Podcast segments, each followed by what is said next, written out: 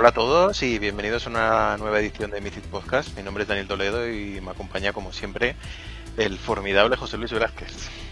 Pues muy buenas a todos y bueno, qué presentación, qué bueno.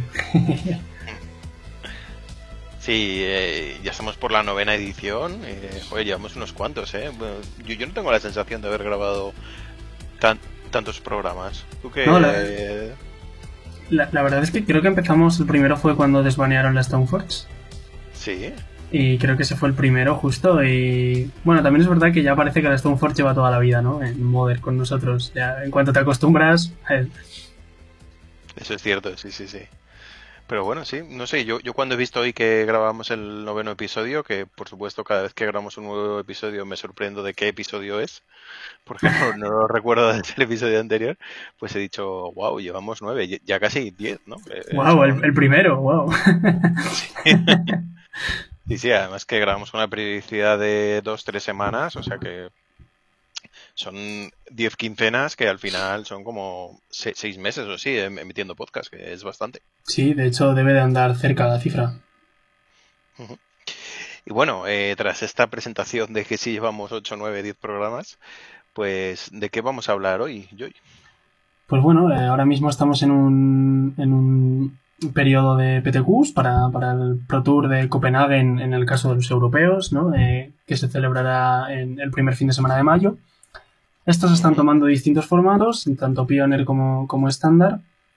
Y además este fin de semana pues tenemos un Grand Prix eh, muy, muy, muy cerquita de nuestras fronteras, en Lyon, en el sur de Francia, al que, bueno, pues acudiremos varios miembros del equipo de Show ante él. Nosotros nos apuntamos a todo, como siempre. Hay un poco de controversia con todo esto del, coronavirus, ¿no? Que, que, parece que, bueno, afecta a todos y, y, bueno, seguro que va a tener vamos a decir, repercusión en el número de personas que van a asistir al GP, que seguro que es mucho menor que, si no estuviese todo, todo este tema, ¿no? Y bueno, y este formato estándar, este Grand Prix, que no lo había dicho, así que con esto, los torneos que hemos tenido este fin de semana en Magic Online y Arena, y que estamos más puestos que antes, ¿no? En este formato, por lo que nos toca, pues vamos a darle un repasillo, ¿qué te parece? Sí, muy bien, muy bien. Luego, si quieres, hablamos un poco del coronavirus, que sabía que no ibas a poder resistir a, a, sacar el tema, pero voy a aprovechar aquí para meter la cuña de lo de los formatos de los PTQs, que desde este año ha cambiado un poco. Y es que ahora en cada tanda no, no tenemos siempre el mismo formato, sino que dependiendo de la semana en la que estemos, el PTQ será de un formato u otro, ¿no? Y ahora eh, estamos en las semanas de estándar. Eh, este fin de semana ha habido PTQs de estándar. Y bueno, cuando acabe en las semanas de estándar empezarán las, semanas de, de Pioneer. Y, no estoy seguro si habrá alguno de Modern incluso. Esto eh, a, lo mejor tú sabes. Pues la verdad es que no estoy muy puesto en los PTQs que está habiendo. Bueno, tengo la, suerte de estar clasificado a, a Copenhague. Y la verdad es que más allá de los que, de los que se han celebrado en Madrid, mm, o los que se están celebrando, mejor dicho, porque aún todavía quedan, quedan dos, tanto Itaca que lo hace abierto de Pioneer como la final de Rebellion, que también lo hace de Pioneer, pero tenéis que estar clasificados previamente y ya han sido los clasificatorios, así que si no lo habéis hecho tendréis la oportunidad la próxima tanda. Ah, pero más allá de esto, sé que sí que sí que ha habido la semana pasada en, en Júpiter Juegos, uno de estándar, al que asistieron alrededor de 80 personas, tú estuviste por allí y luego lo comentaremos. Y, y bueno, creo que, también, bueno, de cara al Grand Prix de Lyon, lo que estábamos diciendo, yo creo que, que, el, que un Grand Prix así de estándar en una ciudad como Lyon, en estas fechas, que no es una ciudad tampoco muy principal y tal, podríamos esperar alrededor de unas mil personas o así, pero con todo este tema de, de bueno, la preocupación y, la preocupación con razón, desde luego, eh, creo que estamos hablando de casi la mitad de gente. ¿eh? O sea, escúchame, creo que puede ser uno de los Grand Prix más pequeños de Europa mm, desde hace muchos años. Sí, de hecho, eh, comentaron que estuvieron pensando si cancelarlo o no. Supongo que no lo hicieron, entre otros motivos, por la cercanía en el tiempo del evento, ¿no? Y, todo lo que ello supone, eh, sobre todo a nivel económico. Pero bueno, al final no, no lo han hecho y no creo que lo hagan ya. Estamos a martes antes del GP. Y, Y como tú dices, eh, se verá mermado el número de, personas que acudirán al torneo eh, casi seguro. Eh, estamos hablando de que no sé si ayer o antes de ayer había 200 registrados. O sea que son muy pocos, teniendo en cuenta que ya hace meses que la gente se registra a, los Grand Prix online habitualmente y que las cifras eh, esperadas del evento se suelen saber. Pues de hecho, al menos, yo. Al menos con una semana de antelación. Yo no me he registrado aún y, no porque no sea consciente de ello, porque sí que lo he hablado con, algunos otros compañeros que van, sino porque no me pienso registrar hasta el próximo jueves o incluso el viernes in situ. Porque es verdad que te reembolsan el dinero, lógicamente, el Grand Prix de Turín, que, se, que sería dentro de un mes, el primer fin de semana de abril, lo han cancelado y por supuesto han, han reembolsado todo el dinero de la gente que ya se había apuntado. Ah, pero claro, digo, bueno, vamos a esperar a ver qué pasa. Y, y, además creo que lo han hecho automáticamente, ¿eh? o sea que no has tenido que pedir tú el refund, sino que ellos eh, han, han devuelto el dinero a las tarjetas o las cuentas bancarias con las que se hubiese abonado la entrada. Eso es. Así que, bueno, eh, lo que tú estabas comentando, parece que el Grand Prix de Lyon es una realidad, se va, se va a, realizar y, bueno, pues aprovechamos para, este formato estándar. Pues cuéntanos, Dani, tú estuviste en este PTQ de, de Júpiter Juegos y bueno, qué mejor manera de introducir el formato que de primera mano. Sí, la verdad es que yo, yo, lo primero que quiero comentar es que en el propio PTQ oí muchas quejas de que de que se empataban muchas rondas, de que el formato era muy lento y se empataba mucho y tal. Eh, yo jugué una de esas barajas presumiblemente lentas y no, no empaté ninguna ronda, solo estuve cerca de empatar una, que llegamos a turnos y, perdí en el turno uno de turnos. Eh, y el resto acabé pronto, incluso me pude ir eh, en el impasse entre dos rondas a, comer un burrito. O sea que... ¡Wow! esto... Sí, sí. Esto me sorprende además.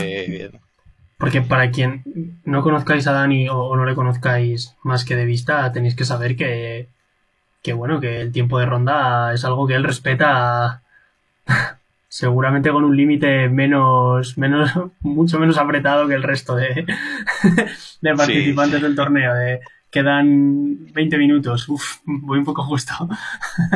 Soy un poco psicópata del tiempo, la verdad, en, general en mi vida y pues en, en las rondas de Magic también y pues eso, siempre procuro estar con suficiente tiempo como para no estar agobiado por llegar tarde a la ronda, ¿no? Y, sí, sí, pues sí, acabé con 25 minutos en el reloj y medio tiempo a ir. bien, bien, bien. Es un límite aceptable la mitad de la ronda. Y, bueno, me, alegra, antes de que, de que empieces a contarnos un poco el mazo, las partidas, me alegra de que digas esto, ¿no? Porque eh, yo desde el principio pues me puse a jugar, me puse a leer y, en un grupo que tenemos varias veces he comentado el, problema del tiempo y, no realmente porque yo lo haya podido comprobar, porque solo he jugado online, donde cada uno tiene su tiempo. Aunque es verdad que se te agota.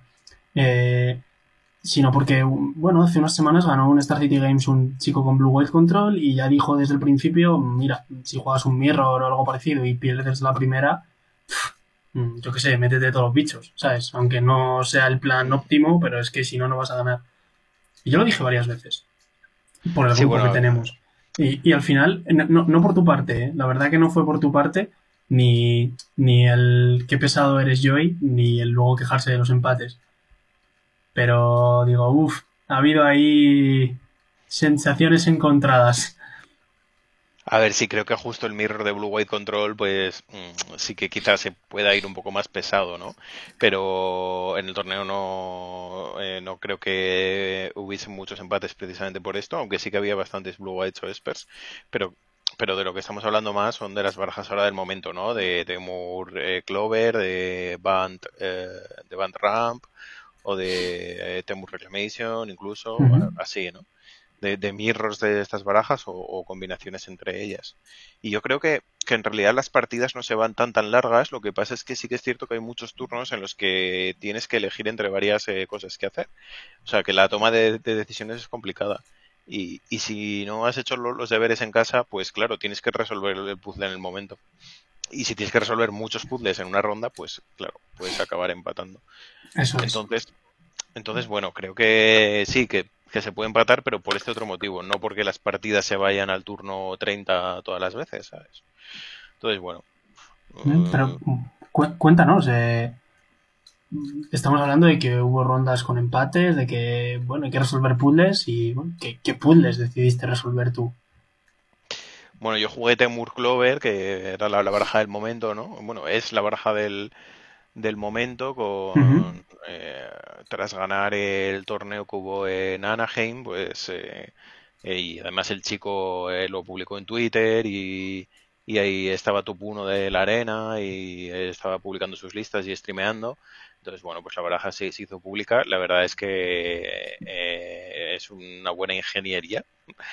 Eh, es, una baraja muy, muy compacta y, que te permite tomar eh, muchos roles en la partida. Esto es, hace que sea una baraja que, me guste mucho, ¿no? Porque tienes que decidir en cada momento si ser el agresor, el defensor o irte a una guerra evalúe o, o así. Y nada, al final acabé top 9 en el torneo, spoiler. Para, sorpresa de nadie, porque lo de los top 9 empieza a ser ya preocupante. Sí, los dos últimos PTQs que he jugado he hecho top 9. El último me fui a Barcelona a jugar uno delimitado y, y acabé noveno con X11. Y en este caso fue 5-2. Pero, pero la verdad es que la última ronda jugué en la mesa de entrar octavo.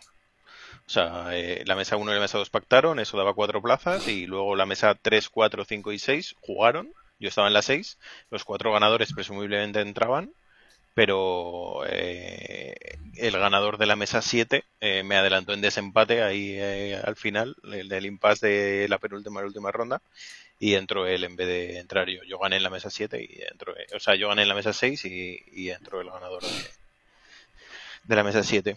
Y nada, la verdad es que tuve un torneo bastante variado. Eh, empecé jugando con Alberto Galicia y el Fiat Tour Match de Ronda 1 y él jugaba Esper. Eh, hicimos algunos comentarios al principio de...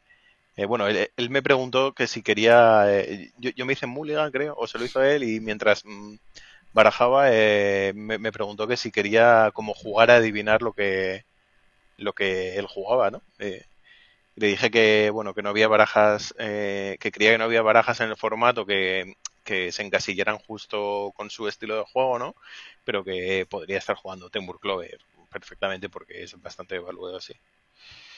Y él me dijo que, que pensaba que yo iba a estar jugando Blue White o Temur Clover, ¿no? Y bueno, él al final jugaba Esper y nada, le gané en tres games. Estuvo, estuvieron interesantes las partidas. Eh, luego jugué contra una Rakdos Sacrifice y bueno, eh, en este caso no pude con esta Rakdos. Y después gané a una Monored, a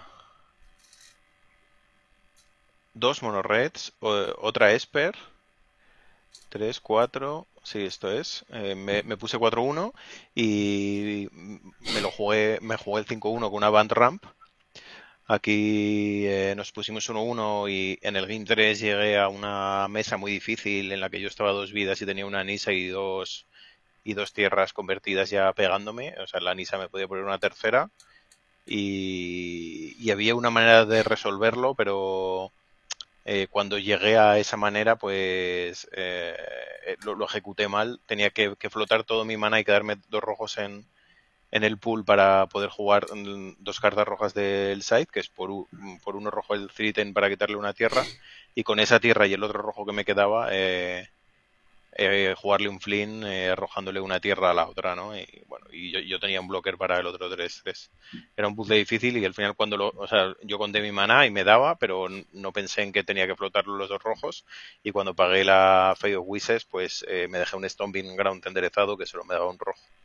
Así que ahí, así que ahí se, me fue el Game 3, me puse 4-2 y luego jugué con eh, Raulito Vallejo eh, por el 5-2 y los dos pensábamos que el que ganara entraba y le gané y él jugaba Monored.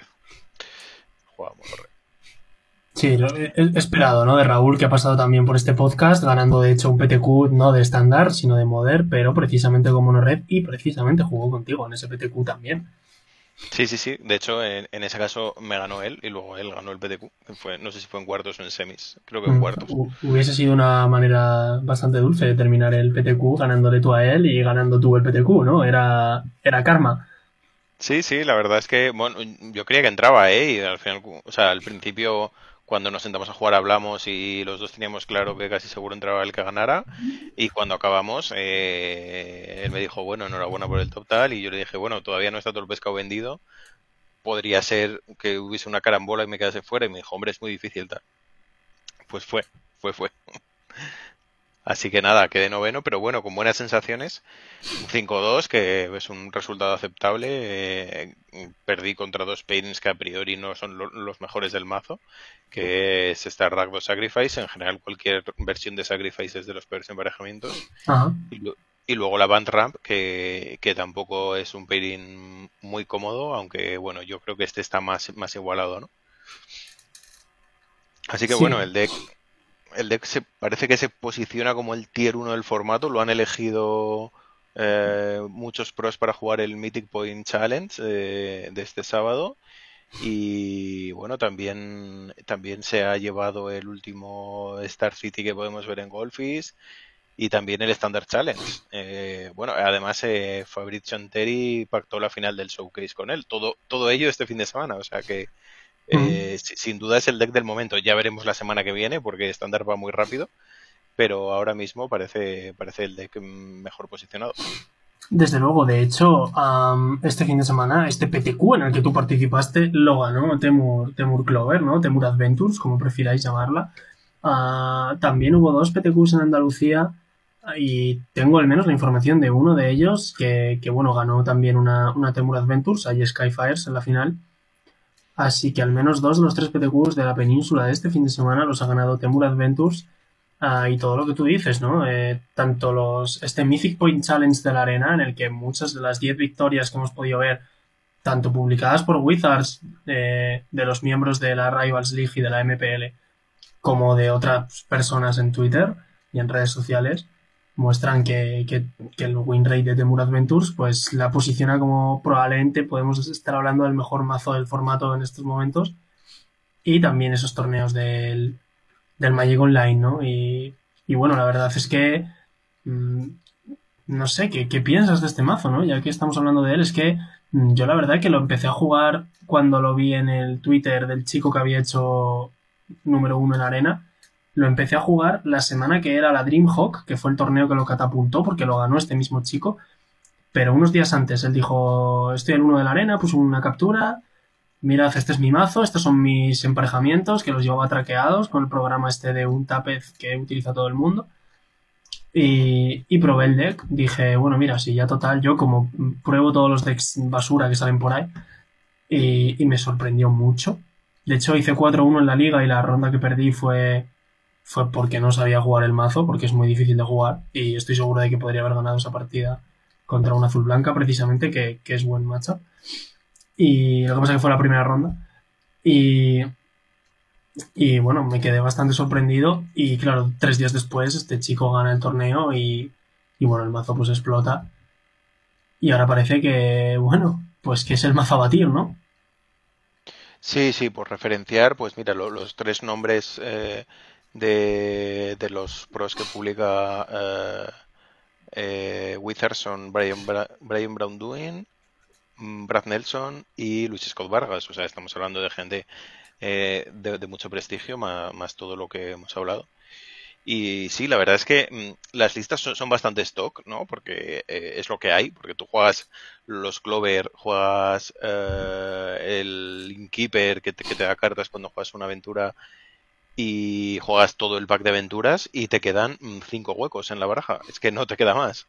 Eso Entonces, claro, las listas tienen que ser stock. Cambia un poco la configuración de tierras, un templo más, un templo menos, un Fablet Passage más, uno menos, y así. Eh, y luego los dos flex slots que inicialmente eh, eran el Incubation y, y, el Tronco, que no recuerdo ahora el nombre el artefacto verde que, hace un poco las veces de Inkeeper, cuando metes un bicho, robas carta y le pones contador, y además girándolo te da dos manas y dos vidas. Pero bueno, luego han ido variando, eh, se, están utilizando también para Spot Removal, para alguna Nisa he visto, eh, cosas así. Incluso el cuarto es Escape to the Wilds, que, es la carta que ocupa los otros tres huecos que hemos hablado que no son el, el pack. Y, por lo demás, pues eso, una lista muy stock. El banquillo también bastante stock. Cambian dos, tres cartas, pero al final tienes que llevar 12 cartas para la Field of Wishes. Así que mm, tampoco tienes mucho margen de, maniobra. Y cambian, pues no sé, depende un poco de lo que te esperes, pues puedes llevar alguna carta más de value, como el Once and Future, o, no, o respuestas más específicas, ¿no? Eh, y, ya está. Y, pero claro, la baraja es muy muy compacta, es muy difícil de atacar directamente, porque aunque tú te metas el petacacharros, te puede ganar de otras maneras. Por ejemplo, yo, yo me he visto ganando un montón de partidas haciendo eh, el token 1-1 de, de la bestia y después metiendo el 5-5 y mi oponente que, no tenía respuesta al 5-5 y ha ido por detrás todo el game y aunque le haga clover y me lo rompa, pues ese 5-5 lo acaba ganando, ¿sabes? O me pone en una posición de mesa muy favorable para poder eh, maniobrar muy a gusto. Entonces, claro, mm, es, muy difícil estar enfrente de, de, este tipo de deck. Sí que es cierto que creo que le ha favorecido mucho cómo estaba el metajuego, que era eh, prácticamente todo Blue White, Mono Red y Sky Fires. Y justo estos tres emparejamientos son bastante buenos. Eh, pero eh, ahora, pues claro, la gente va a intentar ganar a Temur Adventures. Y también tiene emparejamientos malos. Eh, yo creo que el peor es Temur Reclamation, porque tú tratas de alargar la partida y enterrar en ventaja de cartas al oponente, y esto no funciona contra Temur Reclamation, porque si le das tiempo te va a tirar un Expansion Explosion enorme y, te vas a ir. Tampoco tienes maneras de responder al Expansion Explosion, o prácticamente no, no las tienes. Eso es. De hecho, yo estuve jugando, esta semana he estado jugando un poquito de Temur Reclamation y y le he ganado a las, a las Temur Adventures. Es verdad que no es una paliza, es verdad lo que tú dices, ¿no? Que, bueno, hay que tener cuidado porque no solo es responder al cacharro, como tú bien dices, está el 5-5, también el Bune Cruiser, el 4-3, luego de repente te juega el gigante que te rampea, que entra como 7-7 y luego va creciendo un poco más y bueno, es el, el Brazen Borrower también pincha. Entonces el mazo, bueno, puede tomar ese rol de, de proactividad. Eh, bueno, quizás no sea lo que quieres hacer en principio, pero si lo necesitas y te acompañan los robos, que suele ser así, eh, puedes ponerte proactivo, pero eh, sin perder la perspectiva de que estás jugando un mazo que entierra en ventaja de cartas, como tú bien has dicho, a cualquier otro mazo del formato. Con lo cual es una combinación eh, bastante curiosa, ¿no? Bastante, parece bastante buena y por eso el mazo está donde está un deck que puede, que puede mutar, ¿no? De un plano al otro según vayan, vayan las necesidades del game. Habrá veces que, bueno, pues que priorices en ir un poquito más lento y no jugar esos Brazen Borrower, no jugar esos, esos 4 treses, porque lo que quieres es aguantarlos para poder responder. Y, bueno, pues vayas más lento, dejes pasar los turnos y habrá otras veces que digas, oye, mira, pues enfrente tengo esta Temur Reclamation que tú dices, pues mira, le suelto los bichos ahí a la mesa y, lo que menos le quiero dar es tiempo, ¿no? Así que deck, deck del momento, deck sólido, deck para mí, eh, de cara a esta semana para Lyon, deck a batir. Y más allá de, de que esperes más si vas a Lyon, pues más allá de, o a un PTQ vaya, más allá de que esperes más o menos gente, creo que si tu mazo no le planta cara a Temur Clover, no es una buena elección. Sí, eso es. A ver, los, los tres tiers que he hablado antes, pues se, van a seguir jugando. Y hombre, lo que puedes hacer es adaptar tu lista, ¿no? Para intentar ganar esta Temur Clover. Yo que sé, puedes en Blue White meterte alguna intervención blanca que rompe artefactos. En Mono Red la aventura que rompe artefactos. Yo, yo que sé, para igualar un poco las, las tornas. Y, y Skyfires, la verdad es que no es un arquetipo que haya estado jugando, así que no lo domino muy bien. Pero seguro que también hay alguna manera de adaptarte un poco al deck dentro de lo difícil que es, ¿eh? adaptarte a una baraja como Temur Adventures que ataca desde muchos ángulos. Yo he visto Disenchants, porque además también te valen en el Mirror y contra Reclamation. Desde la parte de Sky, de Skyfires he visto listas. De hecho, creo que Marcio Carvalho hizo 10 wins en el Mythic Point Challenge. De hecho, lo, lo tengo aquí delante. Y creo que, mira, lleva dos Disenchant de banquillo. Entonces, bueno, esta es una manera, desde luego, de, de pelear contra el Temur Adventures. También lleva dos Ethergast de base, que aunque no es bueno ningún counter, evidentemente es bueno contra, contra un Clover. el Clover, para quien no sepa lo que hace, pues bueno, si juegas una aventura, la parte instantánea conjuro, pues lo copias y eliges nuevos objetivos. Entonces, pues ningún counter es bueno porque te juega un hechizo que en realidad son dos. Entonces no puedes contrarrestar los dos con, con la misma carta. Esto es como una Pyromancer Ascension cargada directamente eh, para el mazo de aventuras, que es una carta de Modern a la que yo tengo mucho cariño y respeto. Y, y entonces el, el Edergast es una carta que, va bien contra Temur Clover por el Escape the Wilds, que es otra de las cartas que tú nombraste antes, porque probablemente gaste su turno o casi todo su turno en, en robar, entre comillas, estas cinco cartas. Y el Edergast pues le puede comprar un turno. Cuidado si jugáis Temur Clover. Eh, si tenéis una jugada alternativa a esta, no os hagan el time walk. De, y encima vosotros vais a querer poner la carta en el top porque obviamente la queréis resolver y si vuestro rival tiene otra respuesta para el turno siguiente, estáis fuera. Entonces, sí, pues, sí que, creo que hay que tener mucho cuidado con esto. Creo que yo, yo, es algo que he aprendido mientras he ido jugando el mazo. Por supuesto hay que priorizar la ventaja de cartas porque juegas un deck de eso, pero hay que tener mucho, mucho cuidado con el estado de, de la mesa y, y, tener presencia en mesa casi siempre. Porque había veces que me tiraba el Escape the Wheels eh, igual a, a, mesa vacía y mi oponente tapeado incluso, ¿sabes?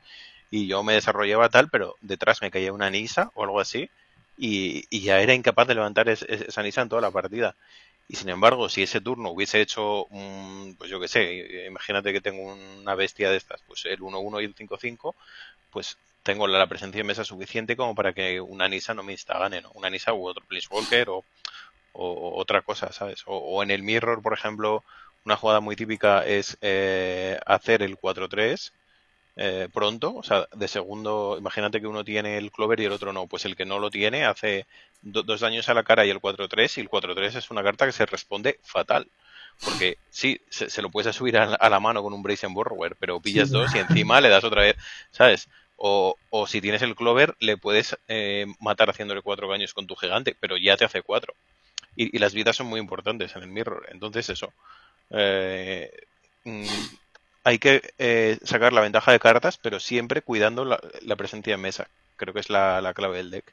Incluso jugando una Fairy 1-4 al principio, eh, porque no vas a hacer nada de segundo y así pues eh, previenes que te haga Teferi y lo suba a 5 contadores, ¿sabes? Eso. Eh, vamos, que, que, solo le, le, le, presionas de uno a ese Teferi, pero ya le presionas o tienes ese blocker para luego eh, el, el, bicho que te haga el, el, oponente, ¿no? De hecho, el mazo, bueno, para quien lo vaya a jugar o quiera mm, jugar contra él, bueno, eh, ya hemos dicho que en ventaja de cartas es imposible ganarle o prácticamente imposible, a no ser que, que sea un mirror, evidentemente. Así que la manera es, bueno, pues pasar por debajo o pasar de frente. Esto es lo que siempre decimos, es mucho más fácil pasar a través que pasar por encima. Entonces, bueno, una de las cosas, una de las debilidades, de las pocas debilidades del mazo es que no responde muy bien a las amenazas, ¿no? Ya estamos diciendo que un Bone Cruiser Giant o, incluso a Loctrask Beast eh, no las respondes bien porque puedes subirlas a la mano, pero claro, matarlas te cuesta y, y al final tu manera de responder a la mesa es poner tus propios bloqueadores, ¿no?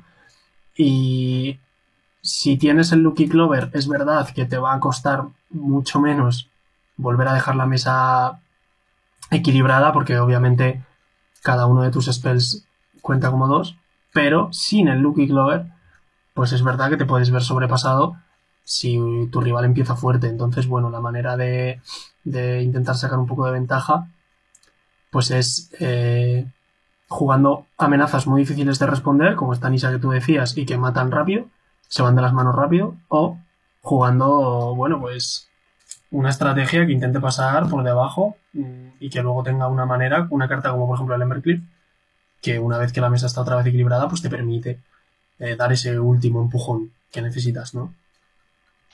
Sí, sí. A ver, bueno, a priori es un pirín bueno porque mm, tus mm, aventuras son buenas respuestas contra las cartas de mono red y luego te pones con más 3 a Edergast y respondes muy bien a sus cartas. Pero sí, claro, te, si, si hay una manera de ganar a Temur Adventures es atracándola y este Embercliff eh, lo, puede hacer.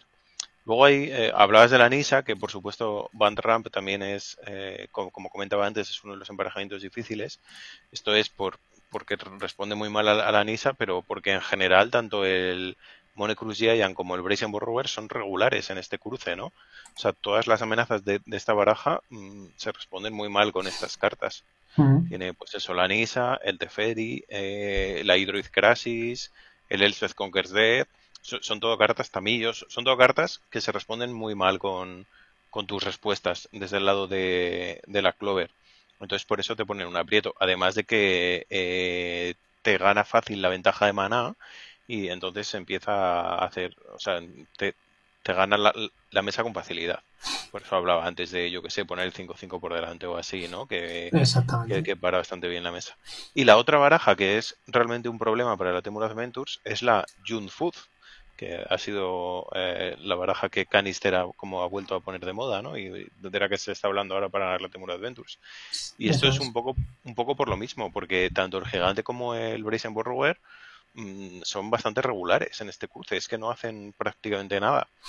Entonces, claro, eh, aunque le saques la ventaja de cartas, mmm, tiene la, inevitabilidad, ¿no?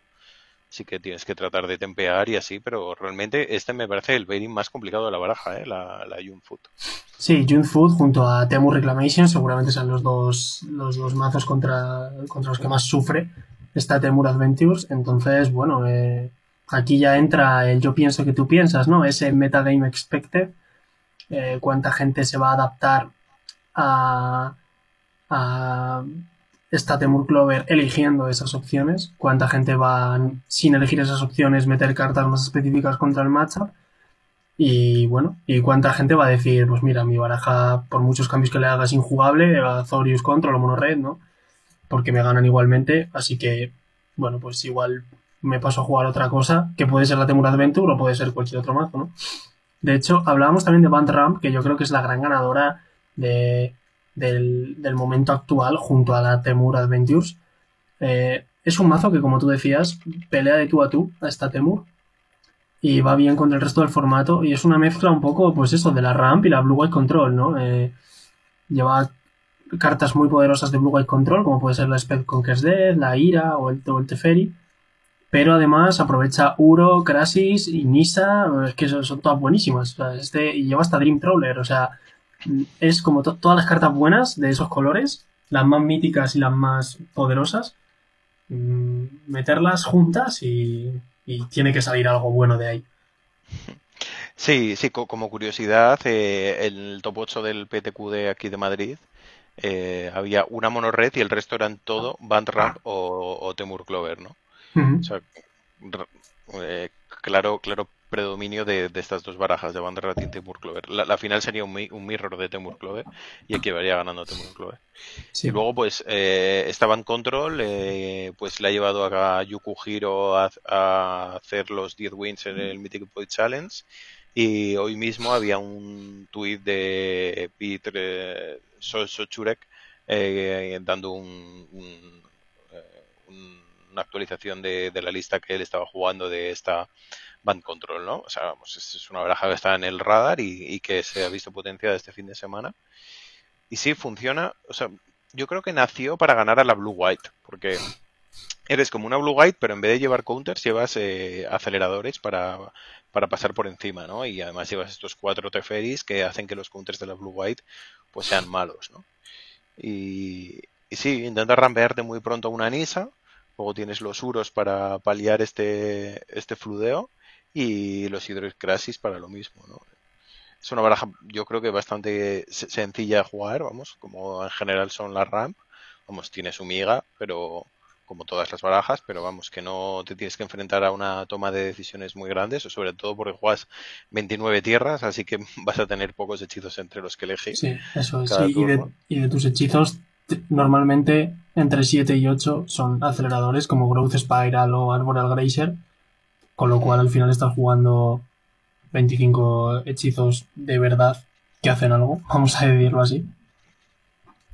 Sí, eso es. Entonces, pues bueno, es, una baraja que, que, si no has testeado mucho el formato, quizás sea la, la indicada en fundar.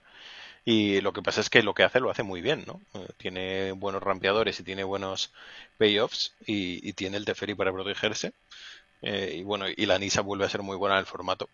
Entonces, mm, pues sí, está, está como uno de los rivales a batir. Desde luego, eh, creo que las, como tú comentabas, las dos barajas en el punto de mira para este GP de Lyon, para este próximo fin de semana, son la Timur Clover y, la Band Sí, desde luego van a ser las dos, eh, quizá no las dos más representadas en general, aunque puede que sí, pero desde luego sí las dos que más aumento de representación van a tener respecto a torneos pasados, ¿no? Donde prácticamente ni siquiera existían. Entonces ahora van a estar en el auge, seguramente las dos se cuelen entre los cinco mazos más jugados y, y bueno, pues hay que estar preparado. Realmente la Band pues no deja de ser una especie de ramp con más Planeswalkers y unas iras y bueno, pues hay que estar preparado, que tampoco es fácil. Si fuese fácil no estaría en el lugar donde está. Así que muy atentos a estos dos mazos, desde luego. Y, y bueno, sobre todo creo que de aventuras que lo hemos jugado más los dos, sobre todo tú con este PTQ y, la preparación para ello, pues hemos intentado decir un poco cómo funciona y un poco también por dónde se le puede meter mano eh, sin salir eyectado en el proceso. Pero antes me has comentado, bueno, este canister que no deja de, de zarandear todos los formatos que toca. Ha puesto de moda, de nuevo, esta June Sacrifice, con la que, si no recuerdo mal, ya ganó el Pro Tour de la Arena. Eh, sí, eso es, eso es, sí, sí. Sí, sí, la, la, lleva jugando un tiempo, pero llevamos unas semanas en las que era difícil jugar esta baraja por cómo estaba el metajuego, pero ahora pues parece que está de vuelta, ¿no? Y de hecho Stanislav Fivka junto a Andrzej Straski y otros jugadores, bueno, vamos a decir checos y y no sé si Iván Flojo o alguno más que son, que son eslovacos, ¿no? Pero bueno, los jugadores checos que tienen además una página web que es checkmagichouse.com donde hacen artículos y bueno, pues han llegado a una lista de la que han hecho un artículo poniendo la guía de SIDEO y demás. Si queréis chequearlo, pues en su Twitter o demás encontraréis un enlace sin tener que buscar demasiado. Y y bueno, era lo que tú nos decías al principio, hace unos minutos, ¿no? Que, parece que este deck o esta estrategia de gato y horno en general sí que parece que es un buen punto de partida para plantarle cara y, derrotar a esta Temur Adventures. Y, bueno, mm, la verdad es que yo cuando he jugado Temur Adventures en el Magic Online, todas las veces que me he cruzado contra esta June Sacrifice he perdido. Y porque es realmente complicado. Eh, ponerle freno al motor de horno, gato y, demás. Y bueno, y esta versión en concreto con el Trail of Cramps es que encuentra el segundo horno muy fácilmente y, un Corvolf y tampoco es fácil responder al Corvolf porque es lo que tú dices, lo puedes subir a la mano, pero por eso es pan para hoy, hambre para mañana, ¿no? Y, matarlo, pues es muy difícil matarlo con un mazo Temur, donde tu removal es hacer dos daños. Entonces es, es complicado. Sí, te, tienes que meter en una especie de guerra de tempo, pero que es muy difícil de ganar a, esta baraja. Pero bueno, pero sí, es lo que tienes que, tratar de hacer, rampearte muy rápido y tratar de poner presencia en mesa y, no sé, pues con algún Brazen Burrower ganar por arriba o así. Utilizar las Fey of Wishes para traerte los peta cacharros y peta enchants que tienes en side y tratar de ralentizar un poco su motor y, ganar una eventual carrera de vidas, porque desde luego la, inevitabilidad la tiene, la tiene el deck Junz en este caso. Desde luego. De hecho, bueno, ya se están empezando a ver incluso versiones de Blue White y, similares con Planar Clinching de, base y de banquillo, que es este conjuro que por 6 destruye todos los permanentes no tierra de la mesa, porque es una manera de responder tanto a la mesa de Temur Adventures, incluidos los Clover, como la mesa de, esta Food, incluidos todos sus artefactos y encantamientos con los que está sacando ventaja. Entonces, bueno, eh, el, formato se empieza a adaptar. Quizás esta semana todavía es un poco pronto para ver estas adaptaciones. Yo creo que esta todavía es más la semana de copiar los mazos punteros y algunas personas jugar esos mazos que parece que les responden. Pero creo que estamos todavía en un punto en el que va a haber más personas con la ya antigua, por ponerle algo, Mono Red y Blue White que con los mazos tan adaptados como los Planar Cleansing. Nos, quizás me equivoque, pero así es como lo veo. Sí, la verdad es que el Planar Cleansing es una carta que, que destruye a esta June Sacrifice, ¿eh? Madre mía. Eh, se, se me ponen los pelos de punta de pensar en cómo resuelve estas mesas.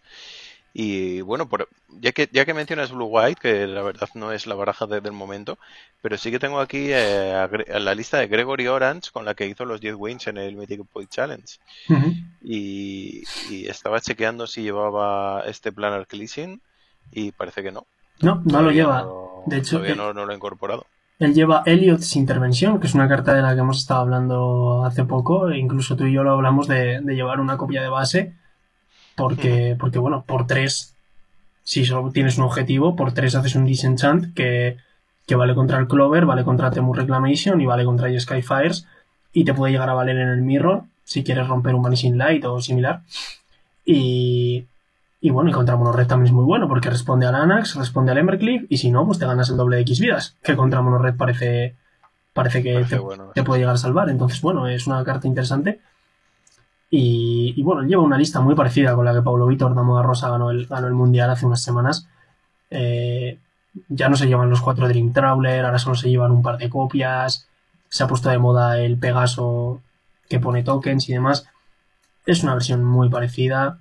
Y, la verdad que Greg Orange, que ya ganó el Pro Tour de tríos, jugando en la parte estándar con Blue Whale Control, pues no defrauda a los amantes de, de los mazos más controleros y sigue fiel a sus a su estilo de juego, a pesar de que quizá no sea el mejor momento.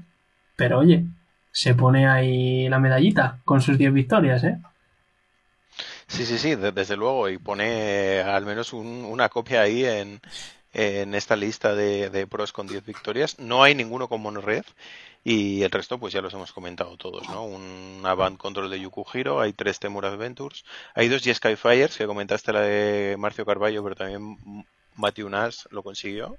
El Ayun Sacrifice de, Stanis- de Stanislav Ziv- Zivka y la Rakdos Sacrifice de Kabartek. Sí, la Rakdos de Chris Bartek, que, que bueno, que viene a ser otro mazo de gato horno, esta vez en vez de ser Junt con el Plasmid Range del Trail, pues es bastante más agresivo y también busca un poco aprovecharse de la falta, vamos a decir, de removal, de spot removal en el formato, que hasta Monored es un mazo que hoy en día lleva poco removal, solo lleva los Bonecruiser, y sacar partido de esta, de esta bruja, ¿no? La Priest of Forgotten Gods, que si no la respondes, pues te pone en un grandísimo problema, porque es una carta que, que te hace un mini cerrojillo, ¿no? Que es bastante... Puedes llegar a ser muy incómodo salir de ahí antes de que te saque una ventaja ya insalvable. Entonces, bueno, es, es un poco... Este mazo, junto a la Jun Sacrifice, yo sí que creo que son mazos muy del momento. Creo que son ahora buenas ideas, pero no son mejores en, en general, ¿no? Ante un fiel, vamos a decir, sin definir, no son mejores que de lo que podrían ser Blue White o Temur Adventures o Band. Y sin embargo se aprovechan del momento por el que pasa el formato para ganar ahí su, su, su efectividad, ¿no? Sí, parece que son como la- las promesas para, para este momento en el que Blue White y Mono Red están más de capa caída y son Temur Adventures y Band Ramp las, las más eh, protagonistas, ¿no? Y solo, solo quiero decir una cosa más, que lo estoy viendo en Twitter y que Greg Orange, no sé cómo, porque no lo dice, ya podría haberlo dicho y os lo transmitiría. Dijo que ganó de las 10 victorias, 4 fueron contra Temur Adventures. No sé cómo, porque la verdad que ganarle, ganarle alguna, pues hombre, sí, alguna le ganas, estos Magic, yo que sé. Alguna vez el tío se quedará una mano mala, no sé. Pero ganarle a 4 con una lista que parece que así al principio no lleva nada, nada fuera de lo normal. mm, ojo, no sé, no sé cómo, cómo lo hizo. Si alguno se, se entera, pues mira, nos puede decir. Sí, sí, supongo que, que tendría pues bien estudiado el pairing, ¿no? Y sabría maniobrar, pero aún así es complicado, ¿eh? Es un pairing yo creo que bastante favorable para Temur Adventures, así que Sí, yo, yo también lo creo. Yo también preferiría estar en el lado de la Temur, desde luego. Y bueno, me, me gustaría hablar de un deck más que, que no sé, mm, nos pareció malo cuando lo probamos eh, casi todos y, y nos parecía que, que Andrea Mengucci, pues que era un romántico de jugar midrange y en, en concreto los, los colores Ultai, pues lo estaba intentando a toda costa y, y ahí estaban sus listas tratando de, jugar estas Sultai Mid-Range, pero hace tan solo dos días eh, Logan Nettles y Aberwoki eh, ha llegado al top 1 de la arena eh, precisamente jugando jugando la, la Sultai esta, ¿no? Que es una Sultai pues de Valuel, la podéis ver en su en su Twitter, en Twitter de Logan Letters, de Jabberwocky. Y bueno, pues juega los cuatro Azur, cuatro Tyrants Scorn, cuatro Cruz Spiral para rampearse. Es entre midrange y, y ramp, ¿no? Eh, de hecho, juega de payoffs estas cuatro Nisas y los cuatro Hydroid Crasis. Y, también pues aprovecha el negro para, para jugar eh, dos Casualties of War, además de la, interacción que, ya he comentado, eh, dos Brascas y dos Atrix, que es la carta de la nueva colección que es Dimir y es por 4-1-3-2 con Minace, que cuando entra en juego hace una cosa bastante rara que no había antes en Magic, que es, una especie de, Factor of Fiction, pero un poco rara, ¿no? Que es que eh, tu oponente coge tus tres primeras cartas de, de tu top y las separa en dos montones, pero solo te enseña uno de ellos. Uno es boca arriba y otro es boca abajo. Y luego tú eliges cuál te quedas. Y, es cierto que el otro, que esto es muy relevante para eh, la última carta de la baraja, que es el Uro, que también sirve para rampearse, lo, manda al cementerio, ¿no? Esto es, relevante para alimentar este Uro, o incluso si sale un Uro eh, entre estas tres cartas, pues lo, podrás mandar al cementerio. Y también, bueno, completa la interacción con un, con un par de Brazen Borrower. O sea, es una baraja que tiene bastante interacción y, que tiene los payoffs de, de la band ramp, ¿no? O sea, es, es una ramp igualmente. Sí, eso es. Y, bueno, de hecho, si, si chequeáis eh, MTG Goldfish, eh, veréis que hay un jugador pues que en el Magic Online se llama I Will Crash You, que ya te viene diciendo antes de empezar a jugar con él, te voy a pegar una, que lleva varias semanas con este arquetipo, esta Sultai Ramp o Sultai Mid Range, y tiene un montón de listas, un montón de 5 ceros y de resultados bastante, bastante decentes, bastante aceptables. Ha ido cambiando cosas, básicamente lo que tú has dicho, y con algunas cartas, bueno, pues distintas y tal, si le queréis echar un vistazo. Eh, bueno, es un mazo que, que, habría que tenerlo en cuenta como una versión más casi de ramp, ¿no? De Uro Deck, con Growth Spiral y Misas. Igual que la Band, pues quiere meter el blanco para esos Teferis, Iras y el Spez Conquester pues aquí metemos el negro, metemos unos cuantos removal, unos Zoterasur y unos Casualties of War. Y oye, mira, eh, lo que yo sí que he visto es que, según decía Jabberwock y, y, el propio Andrea Mengucci, es que este mazo es bastante bueno en los mirrors y demás, eh, los, mazos de Value, porque claro, el Casualty of War es por 6 un con el ultimátum, ¿no? Como quien dice. Pero es imposible ganar a mono red. Y de hecho los banquillos lo, reflejan, que llevan como 10 cartas contra mono roja, porque claro, removal de coste 6 contra mono red, que le destruyes una tierra y una criatura, que encima la criatura seguro que vale 1. Entonces no, no es el mejor plan. Así que bueno, si veis que, no os vais a enfrentar a mono red, si veis que no hay mono red en vuestro torneo local, eh, bueno, pues esta puede ser una opción interesante. Sí, sí, desde luego. La verdad es que eh, la baraja bonita es un rato. Eh, se, me ponen los dientes largos. Me encantaría que fuese buena y, seguro que la elegiría para jugar mis torneos. Pero bueno, pues, pues habrá que ver si mm, ha sido una ilusión de simplemente ese top 1 y Aberwoki o se puede introducir como una baraja más del formato ahora que, que parece que Monored va a bajar un poco sus números. Aunque bueno, aunque estamos hablando de que Blue White y Monored están un poco de capa caída, creo que van a seguir teniendo representación como, como dos, dos tiers del formato que son. Desde luego, y además hay mucha gente que ya las juega desde hace semanas, que es el mazo que tienen, que no están dispuestos a lo mejor a cambiar de mazo, o simplemente les va bien.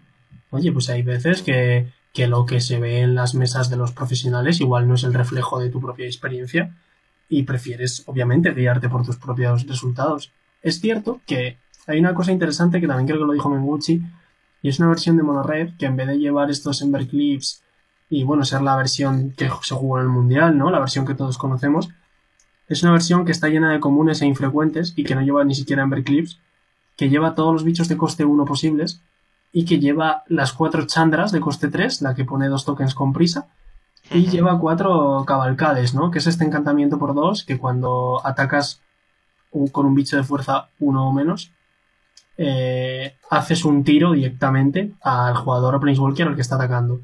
Entonces, eh, bueno, es el mazo de pasar por debajo, ¿no? De hacer bicho, bicho, bicho, detrás un cabalcade. Y además lleva las cuatro chispas estas, el Hardfire, que es eh, por dos un instantáneo que hace cuatro a cualquier objetivo. Pero como coste adicional hay que sacrificar una criatura. Entonces, bueno, es una baraja muy all-in, ¿no? Es, es, absolutamente toda la cara, muy pocas tierras y, y, buscando el atraco máximo todas las partidas.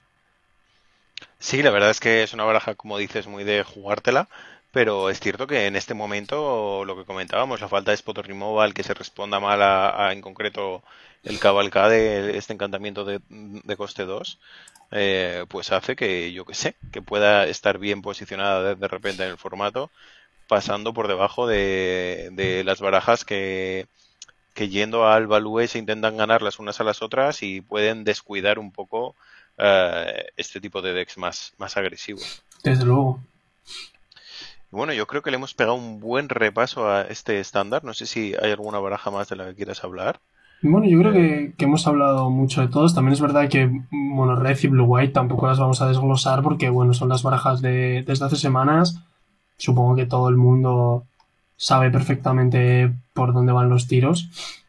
Y, bueno, la verdad es que yo creo que, que los mazos que hemos, que hemos dicho son más o menos todos. Sí que es verdad que hay algunos mazos que se ve que intentan un poco subir. Ahora, por ejemplo, hay una Grixis Sacrifice, que es como una especie de la eh, del gato, pero se meten, como ahora se juega mucho Croxa, el titán rojo-negro, y se están metiendo una carta que es la Zaf, que es una criatura azul-negra, que es un 1-3, que si pagas X, se convierte en una copia de una criatura en tu cementerio. Eh, y claro, como el Croxa solo vale 2, ¿vale? O sea, se convierte en, una copia de coste X como el Croxa solo vale 2, pues tú pagas 2 y el Zap se convierte en un, en un Croxa. Y entonces, pues cuando ataques, pues haces todo el efecto que haría el Croxa y demás. Bueno, busca, busca un poco pues la sinergia, ¿no? Y, y, y podremos seguir copiando criaturas según la partida vaya, vaya avanzando.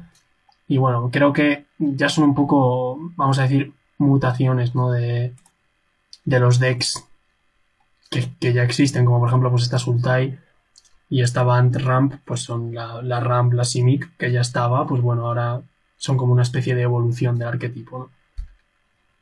Sí, sí, eso es. Bueno, eh, veremos qué nos depara este próximo fin de semana en Lyon y, y, en otros torneos que haya. Pero además, después de este fin de semana, el lunes, han anunciado que hay lista de baneos. Sí, esto es súper interesante porque eh, antes baneaban en fechas donde todos sabíamos, después dijeron que podían banear cuando ellos querían, esto no le gustó a la gente, dijeron que ya no iban a banear y que si baneaban avisaban o no sé, ya no sé lo que dijeron lo último. Pero el caso es que han dicho que el próximo día 9, lunes 9, hay baneos, no estamos mirando a estándar, el formato está muy sano, muy equilibrado y hay posibilidad para todos, pero hay que echar la vista un poquito más atrás mirar ese Pioneer, mirar ese Modern, que igual mmm, se nos está complicando el tema un poco, Dani. Sí, sí, la verdad es que, pues ya sabemos, el riesgo de los formatos en los que valen muchas cartas, pues las interacciones son, son muy poderosas y acaba habiendo peligro y, y Wizards la verdad es que ya lleva unos cuantos uh, meses o, o, incluso años, me atrevería a decir, que no le tiembla la mano a la hora de, de sacar el martillo de los baneos. ¿eh? Entonces, bueno, eh, ¿qué, qué, te, ¿qué, te, parece a ti? Eh, por ejemplo, en Pioneer, eh, ¿qué te parece? ¿Es el formato que, que, preparamos para, para el Pro Tour? No ha pasado tanto desde que jugamos el Pro Tour y por lo que lo conocemos más o menos, aunque ahora estemos en estándar. ¿Y qué te, parece que puede caer? Bueno, yo creo que, que, aunque es combatible, creo que se ha quedado claro la, superioridad de Inverter en el formato.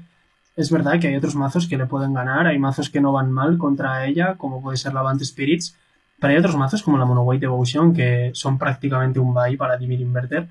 Y si, y si los vemos arriba es porque están llevando de base cartas como Gideon of the Trials y el otro día ya vi que de base se estaba jugando Gideon's Intervention porque la azul, wow. la azul negra evidentemente son dos colores que no responden bien a los encantamientos y, y, es que se juega de base. O sea, es que llega de base y te hace Gideon's Intervention al, al, inverter para que no le puedas ganar. Y, con el Gideon of Trials, pues pone el emblema, ¿no? Y, ya no te vale con combar y, ya está. Tienes que trabajar un poquito más. Y ahí es donde Mono White Devotion es fuerte. Pero yo creo que cuando el formato llega a un punto en el que las barajas para combatir, para tener su espacio, tienen que empezar a hacer estos malabares, eh, hay un verdadero problema.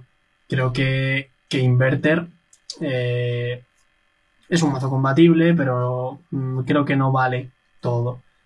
Entonces, creo que igual. Mm, yo hace. Desde el Pro no he jugado ni una sola partida de, modo de, de Pioneer, perdón. Y. Y creo que desde el Pro Tour mm, ha quedado claro que Inverter es el mejor mazo. Por un margen amplio, además. Y.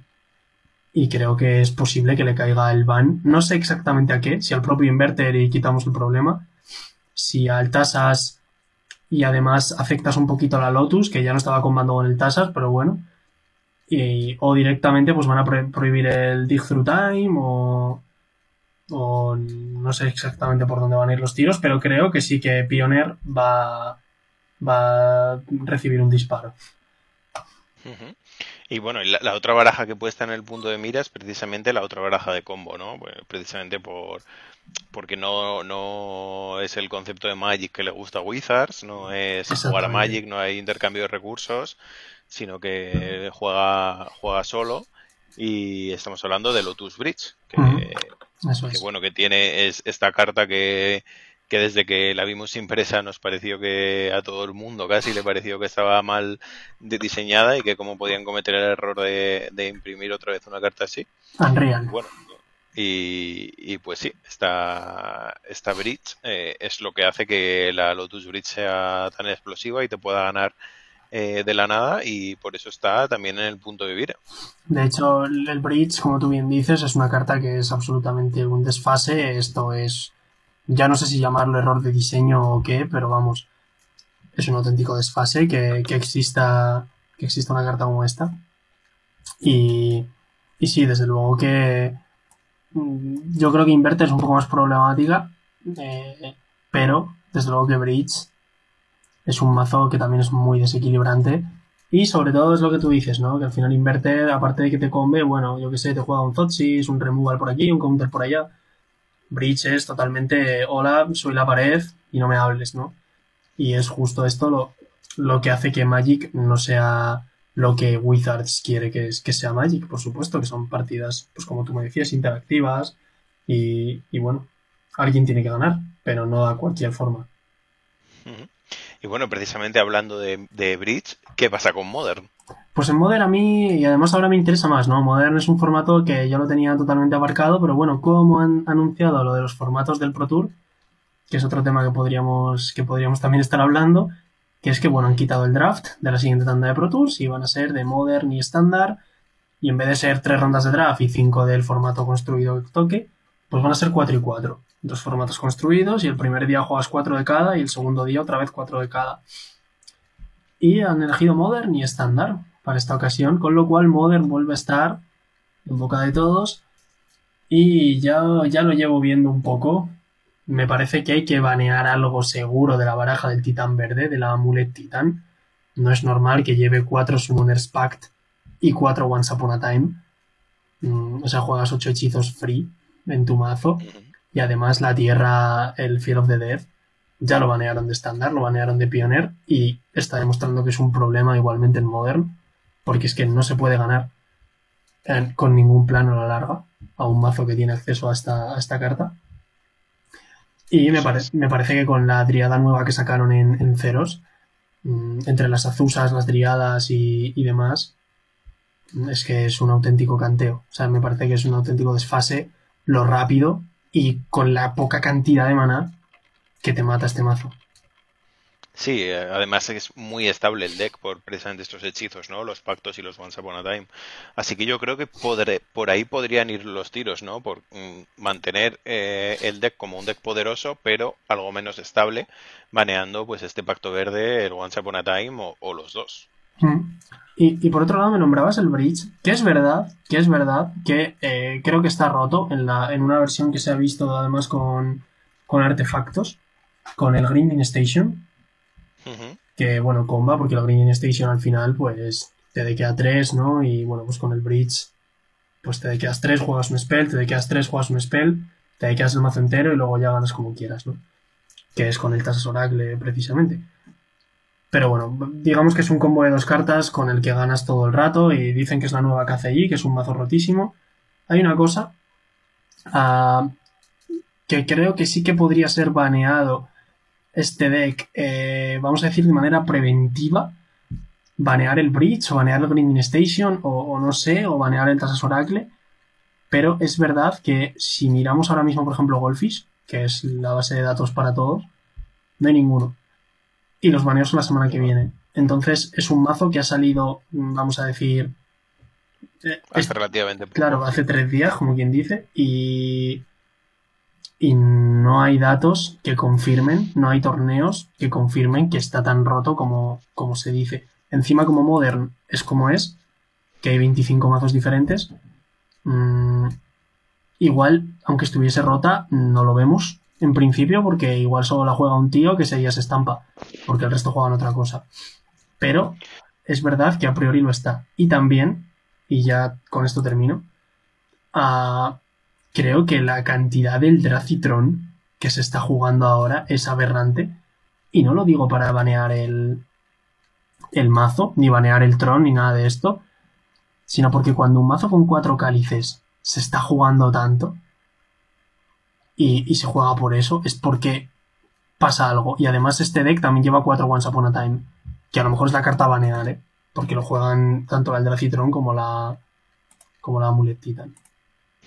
Lleva verde entonces ahora el Dracitron. Eh, la, lo que pasa es que el Once Upon a Time también te encuentra tierra. ¿no? Eh, lleva, lleva un bosque, porque lleva los cuatro Spadium Map, por si luego no tienes que castear, pero claro, es que te encuentra tierra. Es que. Claro, claro, sí, sí. Te, te encuentra un Eldrazi. Qué interesante, pero... sí, sí, sí. Y es que, claro, te falta una pieza del Tron, tienes un Once Upon a Time y.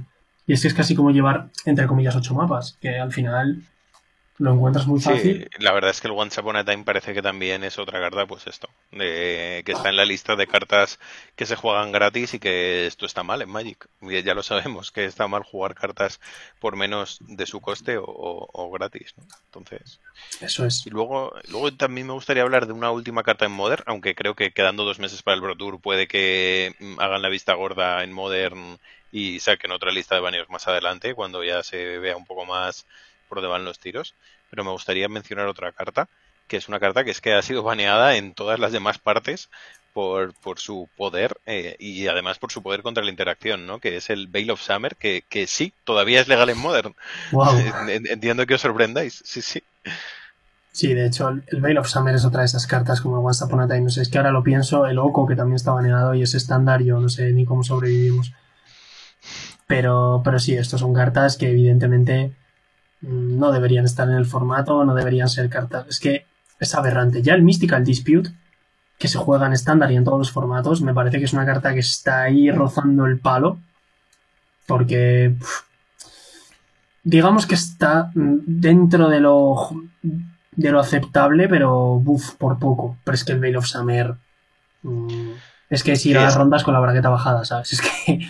Es que el, el, el, Mystical Dispute por lo menos es un uno por uno, ¿sabes? Es una respuesta, es un uno por uno. Es que el Veil of Summer, uff, es, eh, el impacto que tiene en las partidas es, es demasiado grande por, por, un precio demasiado bajo. De hecho, se estaba jugando otra vez la June Shadow, que lo vi en Twitter y, y veo ahora mismo aquí que en el último challenge hay alguna. Porque claro, esta June Shadow, pues normalmente perdía muy fácil contra June, Blue White Control.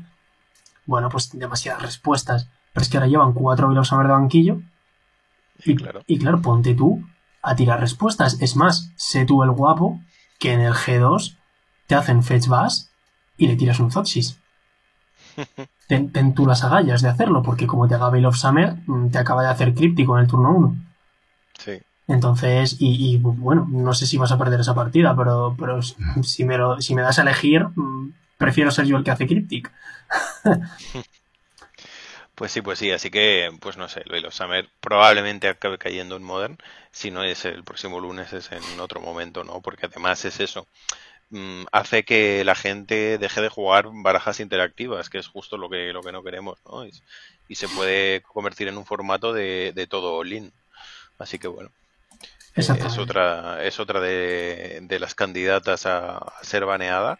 Eh, en el próximo podcast seguro que podemos comentar estos baneos, además de, bueno, de nuestra experiencia en el GP de Lyon y el resto de, torneos que se jueguen las próximas semanas. y, nada, yo creo que podemos ir cortando aquí ya y hoy llevamos ya un poco más de una hora eh, hablando. Hemos pegado un buen repaso de estándar, hemos hablado un poco de los baneos, así que salvo que quieras que comentemos algo más, podemos... Eh, solo, solo para, bueno, pues para que se vea, esto hoy estamos a martes por la tarde, sin decirlo o diciéndolo como tú quieras. ¿Tienes claro que jugar en el Gran Prix de Lyon a tres días de sumitar la lista? Eh, sí, yo creo que, jugaré Temur Clover. Es el de que más he testeado, desde el que más sé. Y creo que sé cómo, bien cómo afrontar los emparejamientos difíciles.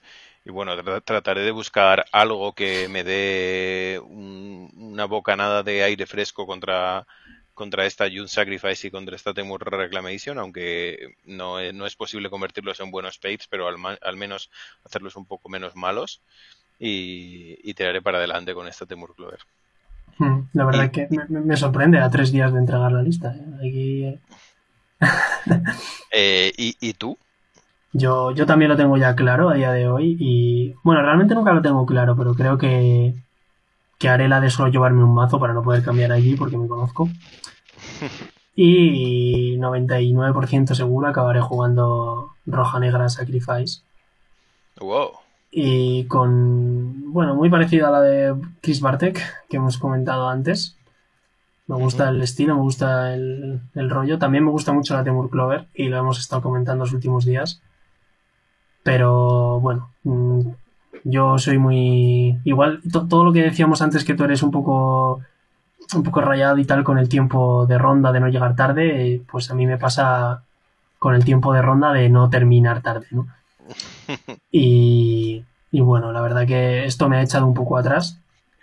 Y bueno, y alguna cosa, alguna cosa más de, sobre todo del Mirror. Pero creo que Temur Adventures es probablemente ahora mismo el mejor mazo del formato. Y cualquiera de los que hemos nombrado al final está bien elegido porque son mazos que han demostrado que son capaces de ganar.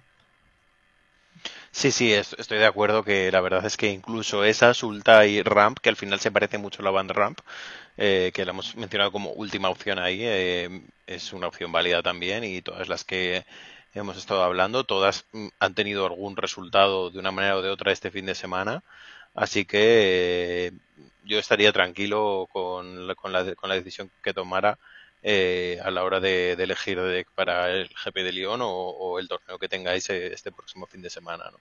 Exactamente. Yo creo que al final también es verdad que en este formato, excepto un combo puro como tal, aunque la Temur Clover ahí a veces recuerda a, la Storm con el Pyromancer cargado, dentro de cada una de sus posibilidades, evidentemente. Eh, creo que hay cabida para todo. Si te gusta jugar control, pues juega tu Blue White. No, tienes que adaptarla, evidentemente, ya sabes, os poner cleansing y tal. Y si te gusta jugar agro, pues tienes la monored, ahora tienes la opción de la cavalcade, que oye, yo no la he probado, pero igual es, la panacea para estas semanas. Bueno, pues nada, ha sido un placer estar con todos vosotros en una edición más de The Podcast. Y pues nada, emplazaros a, a seguirnos en nuestras redes sociales, eh, en nuestra página web www.somantelmtg.com, en escuchar capítulos anteriores de nuestros podcasts y también en seguirnos en Show todos los jueves o el resto de streamings que tenemos en nuestro canal de, de Twitch, ¿no? Eh, muchísimas gracias por estar una semana más, bueno, esto no es semanal, una edición más aquí con todo, con, con nosotros, ¿no? Y, nos vemos en la próxima edición de, de Mythic Podcast. Un placer grabar contigo, yo y como siempre. Y, nada, a ver qué tal se, nos da el GP de León. Pues ojalá que se nos dé estupendamente y por supuesto también un placer grabar contigo, Dani. Y bueno, espero que podamos venir de ese GP de León eh, bueno, contándoos las alegrías que como poco cubran las penas de la lista de baneos del próximo lunes. Eso es. Hasta la próxima. Hasta luego.